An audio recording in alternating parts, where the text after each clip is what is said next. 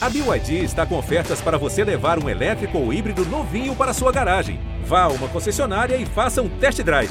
BYD, construa seus sonhos.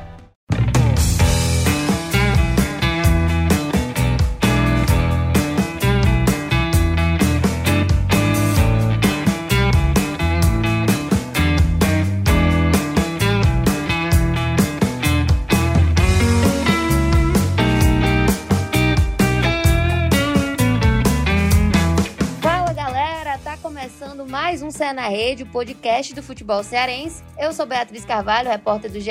Globo e estou aqui com convidados especiais, sempre especiais. É o Marcos Montenegro, que é o editor e apresentador do Globo Esporte aqui no Ceará, e o Tom Alexandrino, que é o comentarista da casa. Ele tá na rádio, tá na TV, tá em todo canto homem, tá aqui no Cé na Rede também.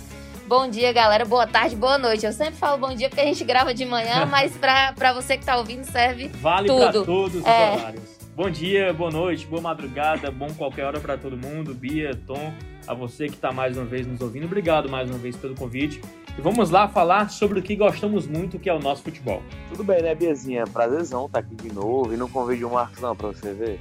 É, Marquinhos também, tamo junto aqui, cara, pra gente conversar sobre esse momento do futebol cearense, um momento meio oscilante, de algumas dúvidas que surgem, mas vamos lá conversar. Isso. E o Ceará jogou na quarta-feira, Fortaleza jogou na quinta-feira. A gente fala cronologicamente, né? Começando pelo Ceará. É, o Ceará que entrou em campo sem Felipe Vizeu. Felipe Vizeu que marcou o primeiro gol com a camisa do vovô e já saiu reclamando de dor no último jogo, né? Antes desse último. E entrou com Kleber. É, teve uma atuação um pouco complicada no primeiro tempo e uma grande evolução no segundo um jogo contra o São Paulo que a gente sabe que sempre rende polêmica, muita coisa, muita animação. E eu queria saber de vocês qual foi a avaliação de vocês do ataque do Ceará, né? Sem o Viseu, como é que tá rendendo? Na verdade, o ataque do Ceará é, ele vem sentindo uma dificuldade não pelo centroavante, não pela figura da referência, mas muito mais em função porque o Ceará não é uma equipe com mobilidade para criar o jogo para o centroavante. O, o Ceará não tem essa vocação ofensiva para depender da presença de um centroavante. E ainda tem outro agravante também, que eu acho importante a gente ressaltar, né? O Ceará só liberou é, a situação clínica do Viseu no dia da partida, junto com a escalação, às seis horas. E aí o que me preocupa, Bia, Marcos, torcedor que está nos acompanhando, porque é estiramento grau 2.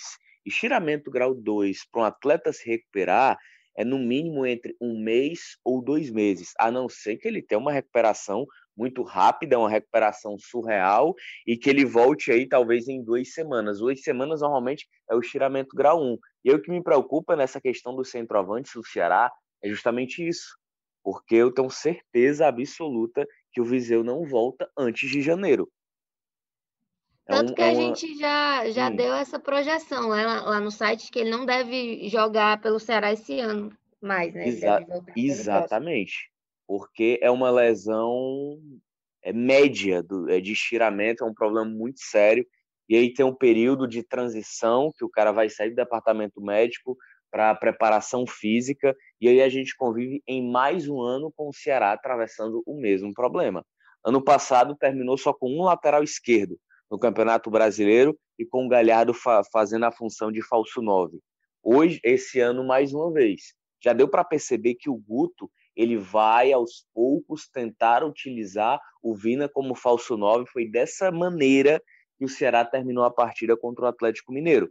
Com o Jacaré fazendo aquela função mais próxima, ou qualquer outro jogador de velocidade, e o Vina um pouco mais avançado. Isso preocupa demais, porque o Ceará só tem o Clebão à disposição. E é a questão de planejamento, a questão do atleta que chega, vai embora no meio da temporada, que foi o caso do Rafael Sobes. Então, são algumas situações que precisam ser ponderadas em relação ao próprio Ceará, que vai sofrer com essa problemática durante os jogos. Ô, Tom, a gente inclusive colocou no ar essa semana no Globo Esporte uma reportagem mostrando esse histórico recente do Ceará com centroavantes, né? Liberou recentemente, liberou não, é, rescindiu o contrato de empréstimo recentemente com o Rodrigão, Rafael Sobes também foi embora antes do contrato, gol, né? não rendeu. Aí a gente resgatou rapidamente pela memória. Matheus Matias, Ricardo Bueno, Roger. Quantos chegaram nesses últimos dois anos e não renderam, não corresponderam às expectativas? O último que correspondeu, digamos assim, foi meio que uma surpresa até, porque não tinha tido lá tanta projeção ainda, foi o Arthur Cabral, né, em 2018. 18. Então, eu te pergunto, Tom, além da falta de sorte, que é o que aconteceu com o Viseu, porque essa matéria foi motivada por conta do primeiro gol do Felipe Viseu, né? Novas expectativas sendo depositadas em mais um centroavante. Acabou que o Globo Esporte zicou o Viseu, né? Mas além dessa falta de sorte, né, com lesões é, nesses atletas, com Viseu agora ficando até dois meses talvez fora, o que que explica essa falta de aproveitamento de centroavantes no Ceará, Tom? E o Kleber se torna a única opção, né, com essa função, basicamente de camisa 9, e exatamente no momento também em que Leandro Carvalho passa a cair de rendimento, em que o, o, o, Lima é aquela coisa inconstante em que a gente não pode depositar muitas expectativas. Não é de 90 minutos, né? O Sobral não mais sendo utilizado como ponta, o Léo Chu com aqueles lampejos, né? E eu termino essa minha pergunta que eu estou levantando para o Tom, porque ele falou sobre o Vina utilizado como centroavante, né? Mais dentro da área agora. Foi exatamente assim que a gente terminou o ano passado com o Galhardo, né, Tom? Exatamente, Marquinhos, Bia, o torcedor que está nos acompanhando. É, é uma situação que preocupa, né? Porque hoje eu tenho a sensação, independente da quantidade de jogos que o Ceará faz na temporada, porque até todos os atletas não tiveram a mesma minutagem, aí eu acho que em relação ao desgaste físico, a gente pondera muito mais em cima de Vina, de Charles, dos próprios laterais, do Fernando Sobral, mas daquele setor ofensivo, na minha visão, o Ceará só tem um ponto em que ele pode confiar que dentro do jogo, ofensivamente, ele vai ter mais utilidade, que é o Léo Chu. Fora o Léo Chu, eu não consigo confiar em ninguém. Matheus Gonçalves há muito tempo não é esse jogador, aliás, nunca foi esse jogador para o Ceará. Em determinados momentos mostrou alguns lampejos para ser um atleta bem utilizado para segundo tempo, para pegar a defesa do sistema é, adversário aberta, para utilizar velocidade, mas é um jogador que corre mais do que pensa e aí em algum momento ele vai sofrer dentro, dentro da partida. Leandro Carvalho é uma eterna inconstância, não dá para esperar o Leandro Carvalho a vida inteira. É, o Lima, por mais que não seja um jogador de profundidade, seja mais no meu campo criativo, é um atleta que dentro do jogo ele oscila demais. Ele tem cinco minutos muito bons e 85 minutos de apagão desaparecido dentro de campo. Então, no setor ofensivo, para esse trabalho de lado de campo, onde a principal arma do Ceará de quebrar linhas, de criar jogadas, de ter força ofensiva, ter um pouco de vocação, eu só vejo confiança no Léo Chu. Fora esses outros atletas, eu não consigo enxergar. E aí, Marcos, a gente pode colocar em várias possibilidades. Ah, o 2019, 2020, já é o segundo ano seguido com esse problema. Cadê o planejamento? Porque quando você forma um elenco, você não pode contratar os jogadores a granel e vamos ver quem é que vai encaixar. Você precisa ter um mínimo de planejamento. Eu quero o quê? Eu quero uma equipe com velocidade, jogando em função do centroavante, um meia armador, porque olha quantos jogadores vieram e saíram do Ceará. Rodrigão, Rafael Sobes, Rogério, é muita gente.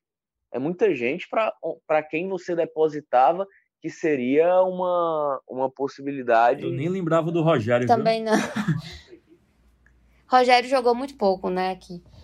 Enfim. Deixa, a... deixa eu só complementar completar. aqui, Bia, o que tu estava falando com relação ao Matheus Gonçalves. O fato da gente não ter acesso mais aos treinos, né? Antes já era complicado, que era praticamente todo dia de treino fechado. Hoje a gente não pode nem ir ao clube por conta dos protocolos para evitar a proliferação da Covid-19.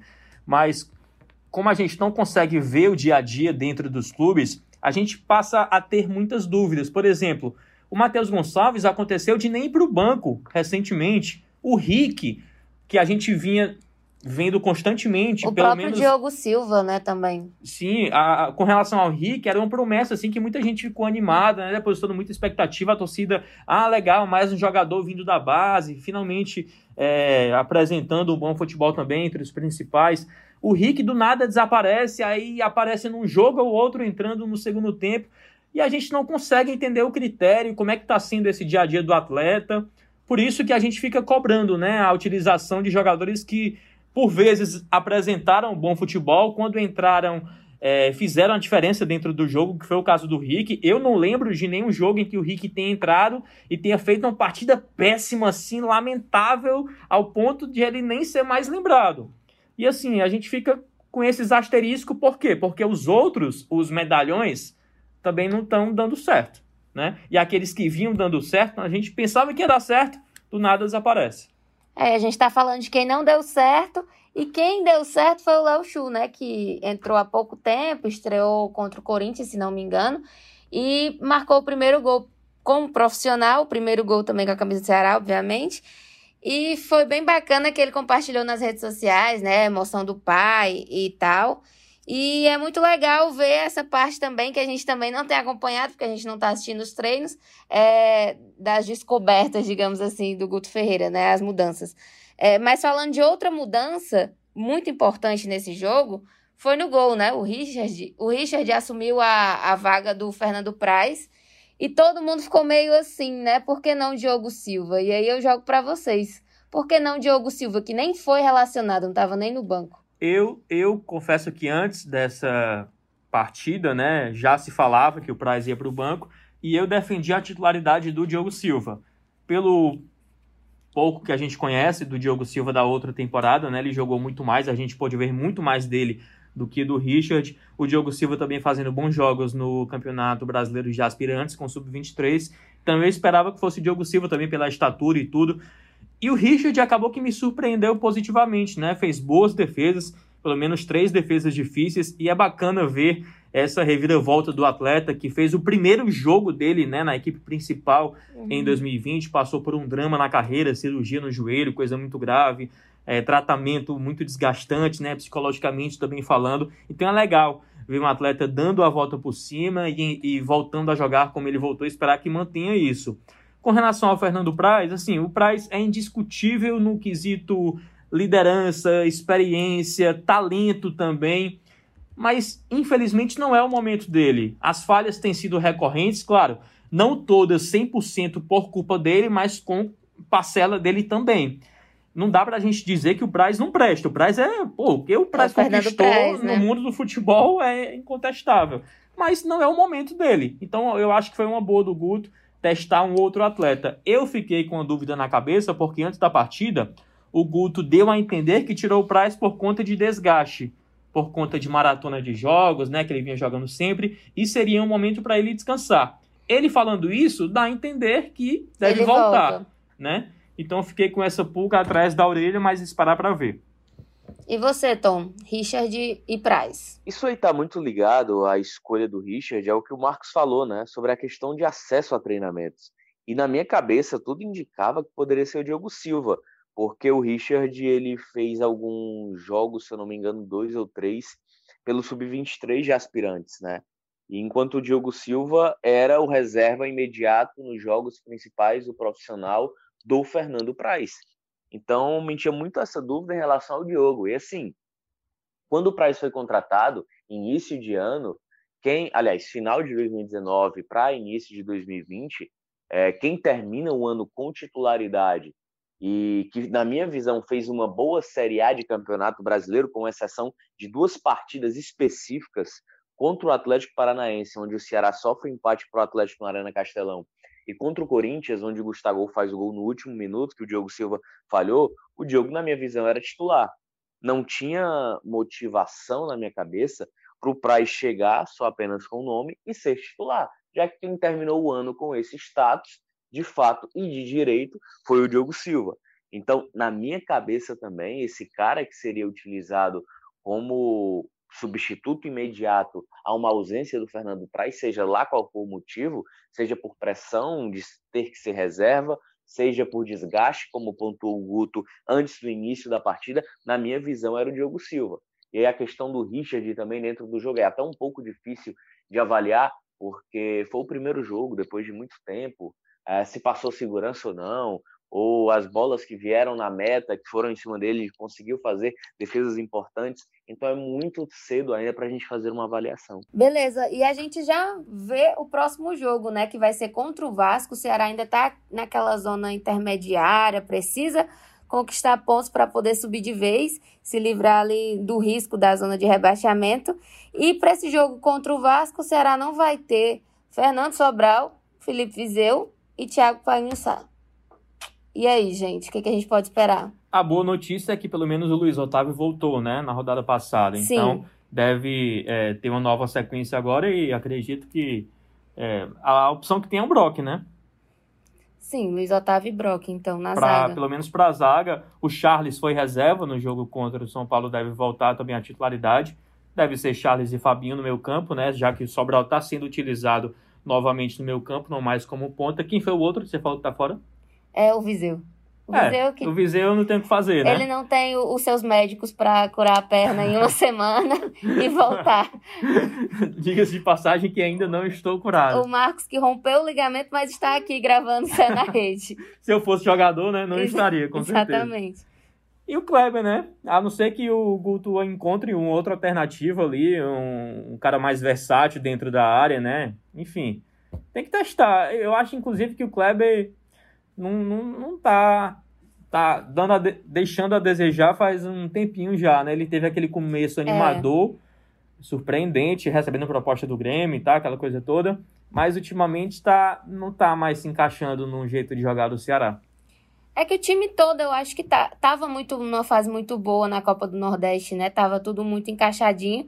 E depois, acho que pela maratona e diversos outros fatores, acabou cansando a galera, né? Meio que isso. O Charles, que é um ótimo jogador, era, é uma das melhores contratações do Ceará, também não estava entregando boas atuações nas últimas partidas, então talvez o descanso por Sobral nessa rodada seja bom, né? É, e é exatamente, é legal ter, ter falado isso, Bia, porque a queda de rendimento do Ceará passa exatamente pela queda de rendimento dos principais atletas, Charles e Sobral sobretudo. Dois atletas que se desgastam muito fisicamente, praticamente não tinha um descanso de um jogo para o outro, né? E agora teve esse revezamento. Esperar que com esse, esse, esse descanso maior eles consigam jogar como estavam jogando antes. Ô Tom, dá para ganhar do Vasco? Precisa, né? Eu acho que o Ceará ele necessita dessa vitória. É, a sequência recente do Ceará não não falo nem sobre as equipes que enfrentou, mas eu acho que de resultados não conquistados, de frustrações dentro de campo, elas trazem essa margem de pressão para que o Ceará precise e necessite de uma vitória mesmo jogando fora de casa contra o Vasco. Além do mais, o Vasco ser um confrontante direto, né? Ser uma equipe que, se de repente o Ceará perder pontos, também perde posicionamento na própria tabela. Então, é um cenário em que o Ceará chega pressionado é, pelos resultados recentes, pela frustração da partida contra o Atlético Mineiro. Eu não falo nem em relação ao jogo do São Paulo, não porque a gente está falando de um São Paulo que hoje é, joga o melhor futebol do Brasil, na minha visão, tem jogos a menos dentro do Campeonato Brasileiro, a equipe mais encaixada do futebol brasileiro. Então, é, é pela frustração dos resultados recentes, né? Da forma como não aconteceu a vitória contra o Atlético, da maneira como oscila dentro dos 90 minutos e tem sempre que correr atrás do resultado e aí a confiança é minada essa queda de rendimento também, o Ceará já fez, e eu não falo nem da temporada inteira, mas só para pegar como referência, né? São 54 jogos na temporada, 39 pós-paralisação do futebol brasileiro, isso em quatro meses. É um pouco mais de um brasileirão inteiro jogado em quatro meses. Então é algo que a gente precisa ponderar e que não dá para analisar com tanta certeza. Mas os próximos jogos com um calendário mais espaçado. Não estou falando nem de resultado e nem de rendimento. Eu estou falando do que a gente pode analisar de que campeonato de fato vai disputar o Ceará. Deixa eu só fazer um adendo aqui, Bia, pedindo a hum. sua permissão. Eu acho que nesse momento a gente está vendo muito como a torcida faz falta para os times que não são favoritos é, jogando contra o São Paulo, contra o Atlético Mineiro, mesmo que seja em casa, né? Imagine que o Ceará jogando contra o São Paulo no Castelão, é, precisando do gol, né, tendo muitas chances, tendo aquela, aquele clima favorável com torcida, o que, que seria aquele fim do jogo contra o São Paulo, né? Nossa. Assim como que seria o jogo do Fortaleza contra o Goiás ontem, perdendo uma ruma de gols, aquela pressão, o jogo contra o Lanterna. Então, eu acho que Ceará e Fortaleza estão sentindo muito nesse momento, né? Um momento difícil com relação ao futebol jogado, mas que poderia ser compensado com aquele calor, com aquela energia da torcida. E um outro adendo que eu gostaria de de fazer, Bia, se você me permite, é, com relação ao Daniel Alves. Não tem nada a ver com o nosso podcast aqui, mas o Daniel Alves eu acho que é um retrato do que um jogador pode ser dentro de campo. É, se eu fosse jogador e pudesse escolher em quem me inspirar, no sentido de entrega, no sentido de é, ter motivação, porque o Daniel Alves ganhou tudo já, já na vida, né? Não tem mais o, o que ganhar praticamente. Mas o cara tá jogando numa função diferente, não mais como lateral, que ele jogou a vida toda. E o que ele se entrega, o que ele marca, o que ele tem visão de jogo, uhum. o que ele faz de diferente na partida é impressionante. Isso eu tô falando já aos 45 do segundo tempo. O cara não tem mais 20, mais 30 anos, não. Então, acho que ele é um espelho muito legal, ainda mais nesse momento, né, em que os atletas é, acabam o jogo extenuados e poderiam entregar mais com torcida, mas não tem torcida, eles veem o Daniel Alves fazendo o que fazem, eu acho que é uma inspiração muito legal.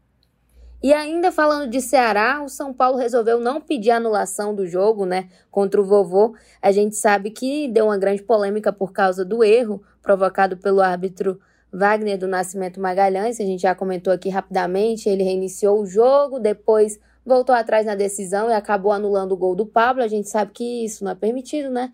é, reiniciar a partida e depois anular. A gente sabe que o gol estava realmente impedido, mas não seria possível.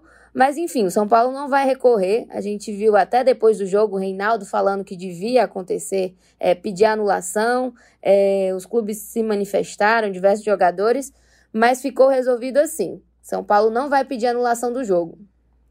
E já que o Marcos falou, comentou aqui por cima de Fortaleza e Goiás, a gente vai para esse tópico agora, né? Viramos, falamos agora de Fortaleza. Fortaleza que empatou com o Lanterna da competição, gente. Um a um. É realmente um resultado muito complicado, porque era um jogo que era obrigado a vencer, né? Como o Tom falou, que o Ceará também precisa vencer o Vasco.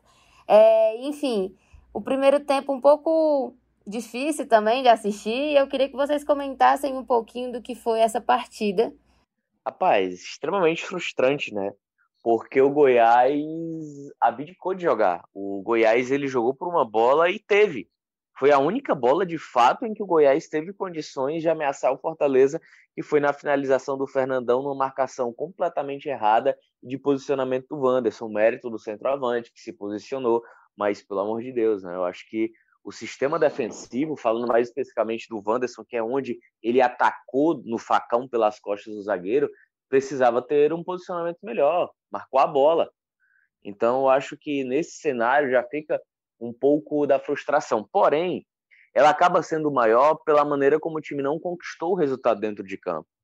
Ah, é o lanterna da competição, já teve três demissões de treinador, é uma equipe completamente instável, vem completando a equipe titular com garotos da base, inclusive o Filgueira que fez a, o belo passe para o Fernandão era um garoto da base, mas o Fortaleza tinha uma obrigação, na minha visão, de 100% de conquistar a vitória. Pelo Fortaleza ter uma continuidade de trabalho, ter um time melhor e mais encaixado, por ter mais equilíbrio dentro da competição, mas pecou demais. Falhou nessa marcação pontual, que era que estava buscando o Goiás a partida inteira. Falhou também nas oportunidades em que teve cara a cara com o goleiro. O gol perdido por David, pelo David foi inacreditável. Por mais que o Tadeu tenha feito uma defesaça lá handball no Yuri César, mas é um gol perdido, você está na cara do goleiro. É uma partida onde o adversário às vezes fechou a primeira linha defensiva com seis jogadores, viu, para se fechar completamente. E aí vem uma outra situação é, que eu percebi contra o Vasco, que eu percebi contra o Botafogo o David e o Wellington Paulista eles batem cabeça a todo momento no sistema ofensivo. E aí os 20 primeiros minutos de jogo do Fortaleza foi com muita dificuldade, porque com o Cham... com o Rogério Ceni, perdão, o David ele vinha buscar a bola no meio-campo. Na teoria, ele era o cara daquela transição. Com o Chamusca não. Ele é uma espécie de segundo atacante. E o meio fica um vazio, muito dependente dos volantes. E os volantes precisam arriscar muito, os passes mais por dentro. E aí o Wellington Paulista, em alguns momentos, estava abrindo na direita, recebendo a bola na ponta direita, o David na ponta esquerda, o meio ficava sem ninguém para prender a zaga adversária. Então, esse aspecto posicional, o Fortaleza vem sofrendo dentro dos jogos. E ainda tem um outro detalhe: no segundo tempo, na minha visão, o Chamusca errou em ter tirado o Romarinho. Único jogador que estava indo para um contra um, melhor jogador, que estava quebrando a linha adversária, ele me tira o Romarinho para ir testar o João Paulo no meio-campo, sendo que nos outros dois jogos, João Paulo nem sequer entrou. Então, acho que perdeu um pouco da mobilidade na reta final de jogo que tinha um Fortaleza. Então, são alguns detalhes de posicionamento que o Chamusca, naturalmente, ele vai ter trabalho para ajustar. Em contrapartida a isso que o Tom falou com relação ao David e o Wellington Paulista, a falta de sincronia entre os dois, o curioso, né, Tom, é que o David já tem com o Bergson uhum. uma sintonia muito melhor em pouquíssimo tempo. Quantas jogadas a gente já não viu desde a chegada do Bergson? É, de tabelinha ali entre os dois, né? Um abrindo para o outro, é, ajeitando, fazendo pivô para o outro, fazendo corta-luz até. É muito legal ver os dois nessa sintonia em tão pouco tempo. E a gente não entende por que, que isso não tem, de fato, com o Wellington Paulista. E com relação ao Wellington Paulista, o Chamusca explicou que utilizou o Wellington Paulista é, exatamente para ser esse pivô dentro da área, né? Fazendo a parede ali, encostando, tocando para quem está chegando. É, e ele fez de fato isso, inclusive no gol que foi anulado corretamente por impedimento, mas com relação ao David não tem aquela liga, né? É engraçado a gente pensar isso. E sobre o Romarinho, que o Tom também falou, me chama a atenção o fato de o Romarinho estar muito mais agressivo, né, com o Chamusca. Eu acho que o Chamusca tem falado para o Romarinho, Romarinho, chuta pro gol, chuta pro gol, arrisca. Finaliza, né? Com o Senna ele era muito comedido com relação a isso. O driblava, ia para cima e tocava. Tocava, ou dava um chutezinho ali, uma vez ou outra. Mas com relação ao Chamusca, ele tem é, ganhado mais confiança nesse sentido. Até fez um gol, que foi o gol anulado, né? Mas é legal ver essa confiança do Romarinho, um cara que fez 46 jogos, né? na temporada e tem uma regularidade, regularidade incrível. Assim, é ra são raros os jogos em que o Romarinho vai mal ou não, não, não rende tanto. Eu acho que não é para se desesperar com relação ao torcedor do Fortaleza. Fortaleza fez um bom jogo, né? Mas me veio muito à cabeça enquanto eu assisti a partida do Tricolor ontem, na quinta, que assim, não interessa se é lanterna, se é o líder, é muito equilibrado, né? É clichê falar isso, mas os jogos são muito equilibrados, Sim. não tem jogo fácil. É, vários times da zona de rebaixamento já vieram jogar contra Ceará e contra Fortaleza, e foi muito difícil. Os goleiros se consagram né, contra o Fortaleza e o Ceará, sempre é impressionante. E, se não me engano, o Fortaleza não venceu ninguém da zona de rebaixamento ainda. Enfrentou três dos quatro que estão, né, se não me engano, e não venceu ninguém. Então, você vê como é difícil, né? enquanto vem o time lá de cima da tabela, o Inter, o Atlético Mineiro e Fortaleza ganha. Esse é o campeonato brasileiro e esse é o futebol, né, que torna tudo interessante. E aí, algumas estatísticas do jogo que a gente pode trazer aqui é de posse de bola. Fortaleza teve 69%, Goiás 31%, confirma aquilo que o Tom falou, né? Tava só esperando ali a bola. Fortaleza finalizou muito mais, foram 15 finalizações, do Goiás foram só 6 finalizações no gol, 8 a 1. E eu queria saber de vocês se alguém destoou negativamente, se alguém tava, tipo, muito mal, se dá para apontar, ou é aquele time mesmo com identidade que a gente sabe Não, que às vezes tá muito bem encaixadinho. Eu vi que o Felipe no jogo tava esgotado, esgotadaço, muito cansado. E claro, fica difícil, né, render desse jeito. Mas infelizmente a gente tem que pontuar o Wanderson, né, que no gol falhou na linha ali de marcação, na linha de impedimento, ficou olhando a bola, como o Tom falou.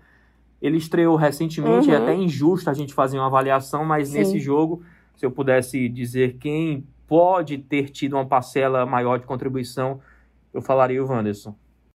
E, e aí, né, só, só pontuando isso que a Bia falou, é importante que o Marcos é, citou a questão do Felipe, né? Felipe, nos 15 minutos finais da partida, estava completamente esgotado, mais lento no passe, poder de percepção abaixo. Eu preferia de verdade, para poder você dar um gás novo, já que Fortaleza depende tanto dos volantes para criar, eu tiraria o Felipe, colocava o Ronald, ao invés de tirar o Romarinho e colocar o João Paulo na partida. Fortaleza ganhava, ganharia naquele momento um oxigênio a mais pelo primeiro passe. E o Ronald é um cara que tem uma característica agressiva, que diferente do Felipe, o Ronald pisa um pouco mais na área. E tendo esse cara próximo à área, você ataca com maior número no, no, no sistema defensivo adversário e estava só esperando. Não tinha ninguém posicionado para puxar um contra-ataque. E aí é como o Marcos falou, né? É muito delicado a gente avaliar o Anderson, porque é um atleta que vai para a sua segunda partida de fato. A primeira jogando os 90 minutos, porque na partida contra o Botafogo ele saiu sentindo câimbras. Então, um atleta que ainda está buscando adquirir o seu ritmo de jogo e também por necessidade de não ter zagueiros, com exceção do garoto João Paulo à disposição, o Fortaleza acabou utilizando. Mas, assim, é um resultado frustrante, talvez pela oportunidade. Campeonato Brasileiro, além de ser um campeonato de regularidade, onde você precisa manter o mínimo de atuação e de resultados para se manter numa situação mais confortável na tabela, é o campeonato de oportunidades. Você não pode desperdiçar esses pontos preciosos que o Fortaleza perdeu contra o Goiás. Espero que não faça falta mais à frente. O Tom lembrou muito bem do Ronald, né? Que o Ronald era o novo xodó da torcida do Fortaleza, muito bem utilizado pelo Ceni, era virou titular em pouquíssimo tempo e vem pouco, vem sendo pouco utilizado pelo Chamusca, né, Tom? Até mesmo como ponta, que ele sabe atuar como ponta, é muito agressivo, como você mesmo disse, mas o Chamusca já deixou bem claro que quer implantar no time a utilização de um camisa 10 de fato, como o João Paulo, né? Camisa 10 até mais agressivo, como é o próprio João Paulo, como foi na Ponte Preta. O que, que, que, que você acha, Tom, que está acontecendo ou aconteceu com o Ronaldinho para ele ser renegado, não que é uma palavra muito forte, mas. Tá de castigo. É, dá um pouquinho de castigo ali. Marquinhos, a situação do Ronald é porque ele foi titular né, contra, o, contra o Vasco na, na ausência do Felipe, até porque o Ronald era opção imediata, né? É, contra o Botafogo ele entrou na reta final de partida para poder ajudar naquela contenção para que o Fortaleza não sofresse o segundo gol. Eu acho que vai muito mais de questão de características, justamente isso que o, que o Marcos falou. É, a entrada do João Paulo no lugar do Romarinho era uma possibilidade de já arriscar aquilo que pensa o Chamusca pro Fortaleza, ao invés de colocar o próprio Ronald. É muito mais a questão do desconhecimento sobre o elenco de uma maneira geral. Então, eu acho que a não utilização do Ronald ali na reta final é, de partida, já que Fortaleza estava necessitando da vitória. O Romarinho era o jogador mais agudo pelos lados, era o cara mais lúcido e o meio-campo já estava mais desgastado porque a bola roda demais. Felipe e Juninho continuam sendo o termômetro da criatividade do Fortaleza e o Felipe abaixo porque estava desgastado fisicamente. É, vai muito mais na cota, Marcos, Bia, torcedor, do desconhecimento de uma maneira mais geral do elenco e também da necessidade que o Chamusca já deixou bem claro de que vão ter determinados jogos em que ele vai querer utilizar um meia, que é o João Paulo. Não dá para crucificar também o Chamusca, mas na minha visão, por mais arriscado que tenha sido naquele momento, testar o João Paulo foi um erro. Eu prezaria pela segurança. A segurança é o que já tem em casa. O que o Chamusca gosta de falar, a mecânica do time.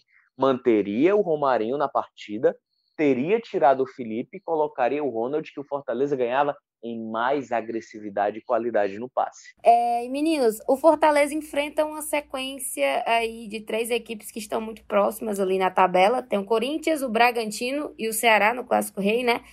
E já que a gente está falando das escolhas de Chamusca, eu quero saber de vocês se os resultados com o Marcelo Chamusca, se o Fortaleza com o Marcelo Chamusca, é, tem sido satisfatório satisfatórios, satisfatórios daquele jeito. Ah, que massa, estamos felizes. Não, né, Bia? Ainda mais por conta desse resultado com o Lanterna. Mas é aquela história, é cedo para a gente fazer uma avaliação. Ele está chegando, está tentando implementar a sua filosofia num time que joga há três anos junto, não Sim. do mesmo jeito, porque mudou o jeito de jogar ao longo desse tempo mas com aquelas formações, aquelas variações que todos nós já conhecíamos, e o Chamusca está tentando implantar algo novo, alguma característica dele ali, uma peça que ele gosta de utilizar, como esse camisa 10. É muito cedo ainda, mas o Fortaleza não está jogando mal. Fez boas partidas, não venceu todas as boas partidas que fez, mas vem apresentando um bom futebol. Se o David tivesse feito um dos gols que perdeu contra o Goiás, é, a gente estaria aqui falando muito bem do Fortaleza, né? Sim. né? Não estamos porque, enfim, o resultado também tem sua parcela na nossa análise. É, não deve ser determinante, mas tem sua parcela. Eu acho que o Chamusca merece sim muito crédito e, e tem tudo para é, apresentar um bom trabalho aí no comando tricolor. E você, Tom Tático? Eita, é, é um início de trabalho, né? Mas eu, eu tô com o Marcos também. O Chamusca, ele ele manteve, é, ele prezou pela inteligência e pelo óbvio, né? Ele manteve a, a sistemática da equipe de atuar dentro de campo. É, com exceção do jogo contra o Goiás, o Chamusca nas outras partidas ele fez substituições pontuais. Contra o Botafogo, a entrada do Beckson ela foi fundamental para que Fortaleza fizesse os dois gols na partida, para que Fortaleza se encaminhasse na vitória a própria entrada do Yuri César. Então, as modificações do Chamusca durante as partidas em que ele, é, em que ele comandou o Fortaleza, elas foram fundamentais para que a equipe tivesse uma melhora dentro de campo ou para que segurasse um resultado. Contra o Vasco, Fortaleza começou a sofrer uma pressão do Vasco, e aí ele tira o Ronald, coloca o Derlei para segurar e libera mais o Bruno Melo como ponta esquerda. A entrada do Vasquez também naquela partida. Fortaleza volta a ter controle sobre o jogo. Então eu vejo como um trabalho promissor. O Chamusca ele representa uma continuidade do Fortaleza, de tudo que o Fortaleza fez durante esse tempo, e não uma continuidade de trabalho do Rogério Ceni.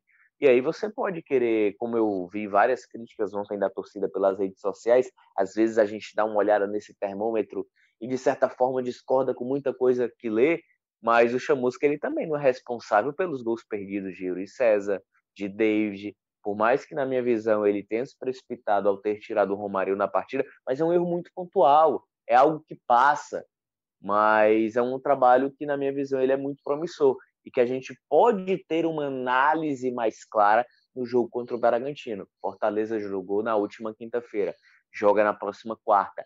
Entre o jogo da quarta contra o Corinthians e a partida contra o RB Bragantino, são 10 dias de trabalho. Então já é mais tempo para que o Chamusca consiga implementar pontualmente as suas filosofias, aliado, como ele gosta de falar, à mecânica já formada do Fortaleza.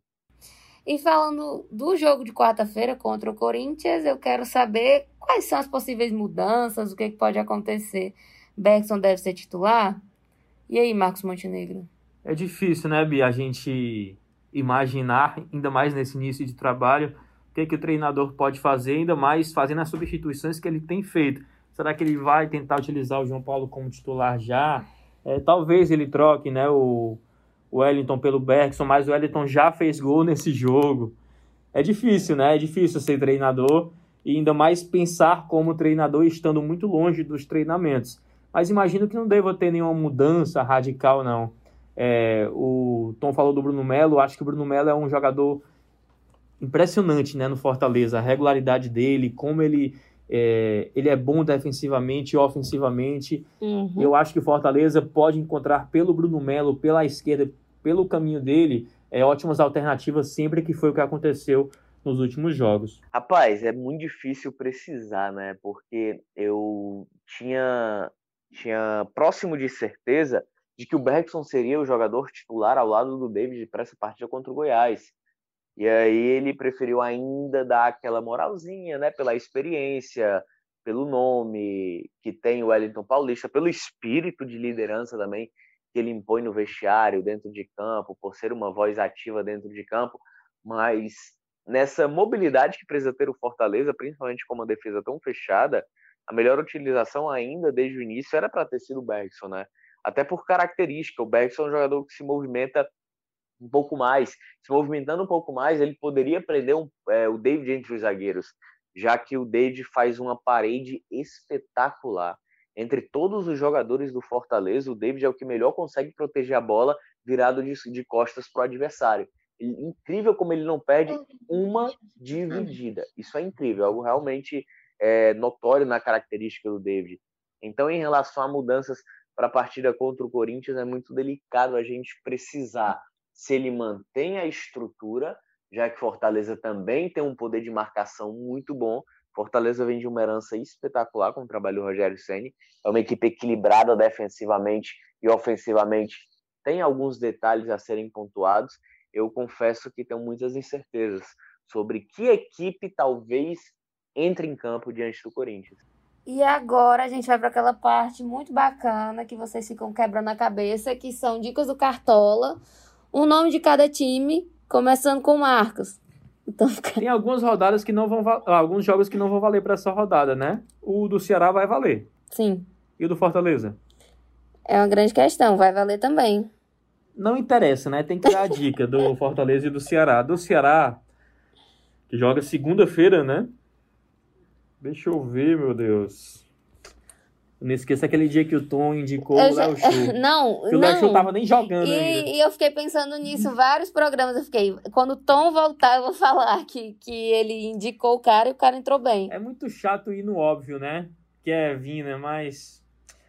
Vamos botar o Luiz Otávio? Tá voltando, tá descansado, já entra com cinco pontos, né? Dentro do jogo. Sim. Vou botar o Luiz Otávio arriscar na defesa aí.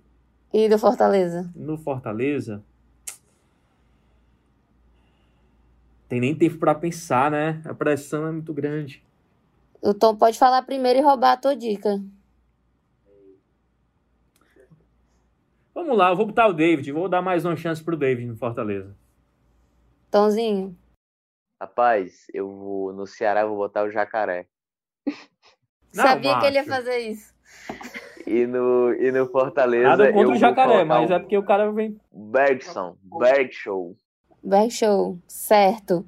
E você, o jacaré, né? Vai ficar essa dica aí, galera. Não escuta o Tom. Ou escuta, né? Ele falou Léo Chu e Léo Chu deu assistência da última vez. É, quando ele falou. E o Tom continua falando também, porque a gente fala agora rapidinho do Ferroviário. Ferroviário que pode ainda passar para a segunda fase da, da Série C, é, caso o Paysandu e Botafogo, que vai ser decidido nessa sexta-feira, estamos gravando aqui numa sexta-feira, esse jogo entre Paysandu e Botafogo, se o time é, do Pará vencer, então o Ferroviário não tem mais chance. Mas se perder, ainda está em aberto ali o Ferroviário, que está em sétimo com 19 pontos, o que é uma coisa muito complicada, já que o Ferrão. Até se é... empatar o Paysandu, né, já era para o Ferroviário. Pronto. O Ferroviário só chega a 25. É bem triste, na verdade, porque o Ferroviário começou muito bem a campanha e depois foi caindo de rendimento. que foi que aconteceu? Como foi que o Ferroviário se perdeu, Tom Alexandrino? Pelo amor de Deus. A briga do Ferroviário, na minha cabeça, é contra o rebaixamento. O Ferroviário tem que se preocupar com, com o rebaixamento. É, essa situação de classificação é bem remota, né? De uma equipe que, mais uma vez, peca pela falta de planejamento, né? Acho que pelo segundo ano seguido, é um Ferroviário que que tem dificuldade de ter um planejamento mais abastecido dentro do Campeonato Brasileiro. E assim, é muito difícil na minha cabeça entrar, Bia, Marcos, torcedor, de que é coincidência pelo segundo ano seguido. No futebol não existe isso. Na minha cabeça não existe. O que existe é falta de planejamento. É falta de consistência no trabalho. É um ferroviário que se desfaz de vários jogadores por questão de indisciplina. O outro, o Olávio, pede para sair por problemas particulares na quinta-feira e no sábado já aparece jogando pelo Icasa na segunda divisão do Campeonato Cearense, fazendo gol e tudo na estreia. Então é algo realmente que não dá para compreender. É uma questão muito mais estrutural de administração. O Ferroviário cresceu muito, cresceu, vive um outro momento para quem passou tanto tempo ali na segunda divisão e de repente teve um boom mas é um ferroviário que vai aos trancos e barrancos. Se nós formos pegar desde o acesso do ferroviário, o título da Série D do Campeonato Brasileiro, foram mais de seis treinadores que passaram pela barra em três anos. Isso é surreal. O Ferroviário teve começou lá, lá atrás com com o Carlos Rabelo, veio o Maurílio Silva, veio o Leandro Campos, veio o Marcelo Vilar, veio o Marcelo Veiga, veio o Anderson Batatais, Marcelo. É, é uma situação que, sinceramente, eu não consigo compreender. Enquanto o G4 do grupo do Ferroviário está a seis pontos, o Z2, né? O 13, o primeiro da zona, está com 17 pontos. O Ferroviário está em 19. A distância é só de dois pontos. Então pode inclusive entrar nessa zona já nessa rodada. De fato, a briga do Ferroviário é para não cair. Um dia desse estava sonhando com acesso, hoje tem que sonhar com a permanência, no mínimo. Então, gente, pois é. Situação complicada do Ferroviário. Pode falar, Tom. O jogo do Ferroviário é contra a Imperatriz. A Imperatriz só tem um ponto na competição, sofreu mais de 50 gols, só fez nove. Meu amigo, você tem que ganhar do Imperatriz. Se não ganhar do Imperatriz, que é o confronto direto, que eu acho que é a única margem de erro que o Ferroviário não tem à disposição, é, por muita sorte não vai ser rebaixado, se não ganhar do Imperatriz. É isso. Então, a gente aguarda aí esse resultado de hoje, o Ferroviário que entra em campo só amanhã, não é isso, Marcos Montenegro? Mais conhecido como neste sábado. Exatamente, obrigada. Nesse sábado, dia 28, às 18 horas, contra o Imperatriz. E já que estamos trazendo informações aqui, eu fui atrás da informação, claro. E o jogo do Fortaleza não vale para o Cartola, então escalem só as dicas do Ceará, menos a do Tom Alexandrino. E a gente fala rapidinho aqui. Juscelino Filho não está entre nós aqui, gravando com a gente, mas mandou aí informações sobre o basquete cearense também, como é que tá a temporada e o próximo confronto. Fala, Juscelino! Salve, salve, pessoal de Cé na Rede! Mais uma vez, um prazerzaço estar aqui falando com vocês. E obrigado pelo convite para falar um pouquinho sobre o basquete, né? Sobre o basquete cearense, que fez os primeiros cinco jogos aí no NBB até agora, tá com a campanha de duas vitórias e três derrotas. Uma campanha mediana, né? Tô um pouquinho chateado ainda com a última derrota para a Unifacisa. Acho que aquele jogo era um jogo chave ali para o basquete cearense. Mas tudo bem, tudo bem, não tem problema não. Tá com duas vitórias, três derrotas até agora nos cinco primeiros jogos. Só que a gente lembra que a única vez que nesses cinco primeiros jogos, nas cinco primeiras rodadas, o Basquete Cearense venceu três jogos, foi na primeira, na primeira campanha dele, lá em 2012, 2013. Pois é. E de lá para cá, é, é, tem sido mais ou menos essa média, a não ser as duas últimas participações, né, que foram cam campanhas bem complicadas e tudo mais, começos bem complicados, mas enfim, até agora o, o desempenho do basquete cearense está sendo mediano, até porque se reforçou bem, se reforçou bastante.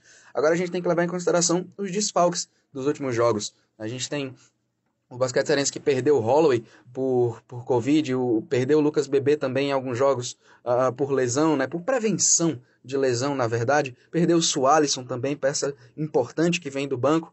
E aí o que, que acontece? É, se você olha a tabela de classificação, o basquete cearense agora está em oitavo, com 40% de, de, de aproveitamento até agora. Ou seja, se terminasse hoje, estava garantido nos playoffs e tudo mais. Ok. Agora sim, é, para o próximo jogo, que vai ser na quarta-feira contra a equipe do Caxias, falo já já do Caxias. A gente tem algumas coisas para pontuar. O basquete cearense vai ter possíveis desfalques por Covid, a gente apurou. E os jogadores Bright, Matias, Alex e o Rafael Lassance, é, eles testaram positivo para Covid-19 e a gente ainda não sabe como é que vai ser, porque a, a, o protocolo do NBB é diferente do protocolo da CBF. E aí a gente não sabe se no dia do jogo eles vão, vão estar aptos ou não, a depender, claro, dos, dos exames que forem feitos e tudo mais, para que o teste dê, dê, negativo. Mas são jogadores muito importantes, principalmente o Bright e o Matias, a, a, na rotação, já que com o Lucas Bebê voltando, pivô, ele e o Matias são os dois pivôs do time, né? A exceção quando o Soares faz uma posição de 5, um Felipe Ribeiro também, a, quando eventualmente é necessário. Mas são jogadores que não são titulares absolutos, a não ser o Bright, né? O Bright costuma começar como titular, mas a gente tem que ficar de olho na rotação, porque o basquete a gente sabe, é trocas o tempo inteiro, substituições o tempo inteiro. Mas a expectativa boa é que Sualisson e o Holloway já vão estar de volta. O Lucas Bebê já jogou no último jogo, mas é importante ver a questão do condicionamento físico do Lucas Bebê. E a melhor notícia, acredito eu, é a recuperação do Alberto Bial, que também foi testou positivo para a Covid-19 e ficou fora é, de todos os jogos do basquete cearense nesse início de temporada. Mas tá bem. Tá tudo bem com o Bial, já tá comandando os treinos, deve comandar já o time no próximo jogo na quarta-feira contra a equipe do Caxias. E aí, quando a gente fala de Caxias, uh, o Caxias só venceu um dos quatro jogos que disputou até agora. E se a gente olhar na tabela de classificação, seis times só venceram um jogo de todos que disputaram. Só que assim, quando a gente. É, é, o basquete cearense, ele. Como é que a gente fala essa parte? Porque o basquete cearense, às vezes ele dá aqueles cochilos. E isso o torcedor tá lembrando de outras temporadas, né? De temporadas passadas. Só que agora, com o time reformulado, com a parceria com Fortaleza, com contratações de peso, com reforço de NBA, ex-NBA do Lucas Bebê, com o Holloway de, que já foi um MVP também, não pode cochilar diante de adversários uh, uh, com um orçamento menor, com um, um, elenco de qualidade menor, que é o caso do, do Caxias. O principal nome do time é o Chilton, que é pivô, que já passou por Minas, já passou por Bauru, enfim, é um pivô bastante rodado do basquete brasileiro, mas é a única grande arma, assim, da equipe do Caxias do Sul. Portanto, o basquete cearense tem condições sim de fazer um bom jogo, conquistar mais uma vitória, ir bem nessa sequência que vai, que vai ter no NBB. Uh, uh, e a gente vai ficar de olho, claro, em todas essas questões de Covid, de protocolo a ser seguido com esses outros jogadores. Mas o reforço do Bial, e a gente fala, o Espiga está fazendo um baita trabalho, isso é muito bacana. Uh, mas o Bial também é um baita reforço que, que o basquete cearense vai ter para essa sequência. E é ficar de olho. É ficar de olho e desejar sorte pro Carclion, né? Como estão chamando agora o Carcará com o Leão. É isso, eu volto com vocês. Um abraço e me chame mais vezes. Um cheiro. E repassando a agenda rapidinho, Fortaleza enfrenta o Corinthians na quarta-feira, dia 2, às 21h30, já pela 24 rodada. Com transmissão da TV Versmares. Boa, vendendo seu peixe. E na segunda-feira, ainda pela 23 o Ceará enfrenta o Vasco fora de casa, lá em São Januário, às 18 horas. Tem TR, tem melhores momentos, tem vídeos exclusivos, notas, análises e etc. E ainda, calma, um momento, estou mudando de aba aqui. Fortaleza e Ceará feminino também joga nesse sábado, dia 28. Fortaleza joga às 15 horas contra o Fluminense. Jogo da volta é... das oitavas de final, né? Exatamente. Fortaleza que perdeu o primeiro jogo por 1 a 0 precisa vencer por 2 a 0 para poder avançar de fase. Lembrando que, que já é uma campanha histórica para o Fortaleza, né? Que está pela primeira vez na competição nacional. Então é muito importante. É, acompanhe, vai ter tudo sobre esse jogo também lá no ge.globo.ce. E Ceará enfrenta esporte é, lá na cidade de Vozão, às 15 horas também no sábado. Ceará que venceu o primeiro jogo por 5 a 0 Tá classificado. Então né? tá bem mais aliviado, né? A gente espera que, claro, as equipes cearenses tenham sucesso aí. E é isso, gente. Acho que está dado o recado. Vocês têm mais alguma coisa? Um alô para dar? Aqui tá, tá liberado. Eu sou sou aberta um beijo pra minha mãe, a sugestões. Pai, e principalmente para você. Exatamente. E você, Tãozinho, muito obrigada pela participação. Eu que agradeço, Biazinha. Grande abraço, Marcos, torcedor que está nos acompanhando aqui no Cena Rede. Marquinhos, já agradeci, já mandou um beijo pra mãe. É isso.